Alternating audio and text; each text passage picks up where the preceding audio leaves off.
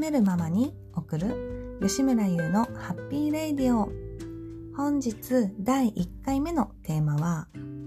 私がやっと理解できた話です。私はこの理解できた話っていうのをどうしても伝えたい。どうやったら伝わるかなって悩んだ挙句ラジオにたどり着いたわけなんです。なのでいろいろお伝えしていきたいことはあるんですが第1回目のテーマに選んだ理由っていうのはやっぱりこれを伝えたいからラジオを始めたので一番最初にお話ししておきたいと思いました。それ何かっていうとあの人間関係で悩んでる人に届いてほしいなと思います。というのも、まあ、私がずっと人間関係で悩んで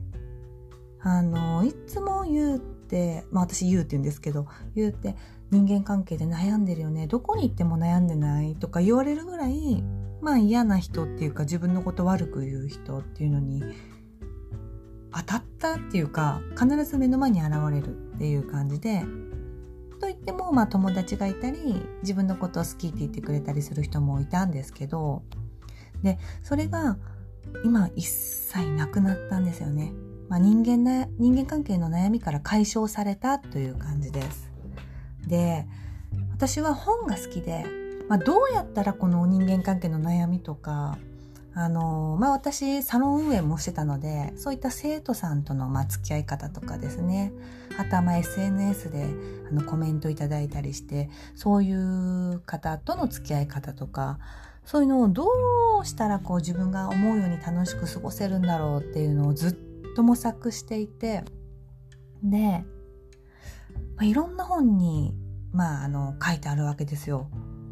でもその書いてあることがですねずっと意味がわからなかったんですね。で、まあ、ある時気づいたんですよ。あれ？これ全部同じことを言ってるなと。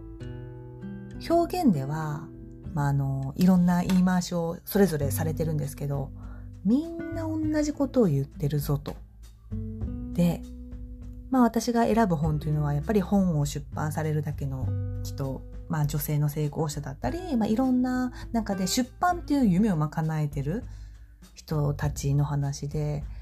その人たちはこのことに気づいてるからこんなになんか私とは全然違う人生を歩んでるんだでも言ってる意味がわからないっていうのでずっと葛藤があったんですね。それがですね、やっと私にも理解できたんです。で、まあ理解できたっていうのは、だんだんあの、腑に落ちてきた。あーってじわじわ私は分かってきた系です。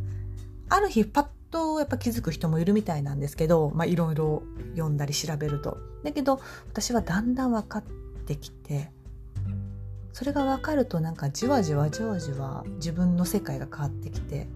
まあ今までとは何も日常変わらないんですけどなんかすごく心が穏やかになりました。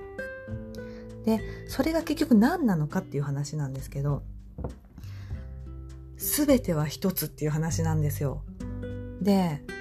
やっぱ言葉で言われてもえ？って感じだと思うんですけどあの、まあ、例えば私の例で言うといつも幼稚園のママで毎日会うバス停同じバス停で乗ってて同じあの子供を持つママででものすごいあのおしゃれなママがいたんですね。でいつもまあ可愛いとか素敵なお洋服バッグ持ってて持ち物とかですね羨ましいいいなと思ってたんですよ。でそのママは、まあ、フリーランスで自由に働いてて旦那さんがまあお医者さんであの子供もたくさん習い事もしてたり子供もあのも着てる洋服もラルフ・ローレンとか、まあ、やっぱりミキハウスとかばっかりでああいいな羨ましいって、まあ思、思ってたんですよね。それに比べて私はみたいな。なんだこの格好みたいなですね。でそういうママにいいないいなって思ってるママが一人いました。で方やまあ自分のことをあんまり好きじゃないんだなっていう人もいて、まあ、ママママ友もいて。でその人に会うのが苦手だな億劫だなっていう人もいたんですね。でこうやってやっぱ多分皆さんいらっしゃると思うんですけどそういうね人間あの生きてれば。でやっぱりそういう悩みってあああの人に会いたくないから行きたくないなとかで、まあ、行事とかで行かない。会いたくない、まあ、どういう顔すりゃいいんだよ。でもな、まあ、その場ではやっぱ一人で浮きたくないしあのみんなにみんなともうまくやっていきたいから、あ、何言ってんだろうこの人と思っても「はいはいあそうなんですね。へえ」とか言って「あそうなんだ知らなかったありがとうございます」みたいな。全然思ってないのにまあ言うわけですよ。まあ言ってたんですけど。で言ってでその場では調子いい風に合わせてでもそういう態度が多分スケスケで本音では全然その全然共感してなくて、まあ、相手の言うことも全然聞かないわけですよね。子育てね、こんな風にしたらいいよ。こんな風にしたら子供すごくいいよ。この本いいよ。とかって教えてもらうんですけど、あ、そうなんですかとか言って、あ、もう全然そうする気ない、ないみたいな。そしたら相手の反感食らって、やっぱ相手の人はま気に入らないというか、まあそんなで、ま悪口言われたりとかっていうのもあったんですけど、あのーでもそれでもやっぱりまあ行事とかで会いたくないな、嫌だな、嫌だな、嫌だな、みたいな。前の晩から明日あれがある、嫌だな、って思いながら寝て、起きたら、はあ、今日行かないといけない、嫌だ、みたいなのもあったりして。で、やっぱそういうのもちょっと私真剣に悩んでて。で、もうそのママ友付き合いだけじゃないんですよね。やっぱサロン運営すると生徒さんとか、やっぱそういう幅も広がってきたりして、まあ親戚付き合いとかもそうですよね。で、なんでこんな悩み多いんだろう？嫌な悩み？みたいな。さす例えば最初のおしゃれなママ友に関してはもう羨ましい。旦那さんの稼ぎがいいからいいな、いいな、みたいな。自由に働けていいな、近くにお母さんいて子供見てもらっていいな、みたいな。で、もう一つの本のママ友に関しては、まあ、なんか押し付けられる感じ？自分の意見を押し付けられるの嫌だな。けど、はいはいってペコペコしてないと年上だしな、みたいな。これねその最初のおしゃれなママも後のま嫌いなママ友も全部つながってるんですよ。つながってるっていうのは目に見えたら人間それぞれ一人いてそれぞれの個体っていう感じで私たちは生活してますけどその人と自分はつながってるんですね。え？って感じだと思うんですけどで私もえ？って感じだったんですけどずっと本当に何言ってんだろうって思ってたんですけどそのおしゃれなママ友も嫌いなママ友もなんで目の前に現れるかって言ったら自分がそれを出してるんですよ。なんでかっていうと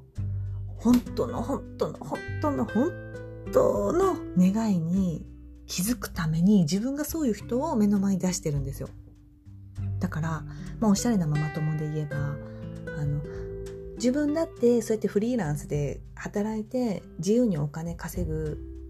自分が素質があるから自分のその中を触発するようにその人が現れててでもう一人の嫌いなママ友で言えばその人のペコペコして本当は「はいはい」って思ってないのに「はいはい」って言ってる自分をもうやめ時なんですよね。やめていい。でも一人になりたくない。この人に嫌われたらなんかうまくやっていけないっていう思い込みが自分をそうさせてるんですけどいいんですよねもう嫌われても。嫌われることを自分に許す。そしたら本当によくしてくれるママ友と私出会ったんですけどね。本当はペコペコペコペコしてそういうことしたくないのにしてることをもうやめさす時期自分に。じゃないとずっとひどくなる。それは自分がもういいです。もう私ペコペコしません。もう一人にしといてください。で自分がまあ降参する。もういいってなる。吹っ切れる。した瞬間にそのまあ私に対していろいろ言ってくるママ友とも良好になっていったんですよね。結果的には。だから自分の本当の望み本当の願いに自分が気づいた時にガラッて変わっていくんですよ。目の前の現実が。本当に。だからあのー、今何か人間関係で悩んでる人がいたら是非ねその人と自分はつながってるってことをちょっと頭に入れて、なんでこの人を私は目の前に出したんだ？この人も私なんだ。私の一部なんだ。っていう風にちょっと見てみてほしいと思います。もしかしたら、とずつ現実が変わってくるかもしれないです。今日の話が人間関係で悩んでるあなたの何かこう力になれたら嬉しいです。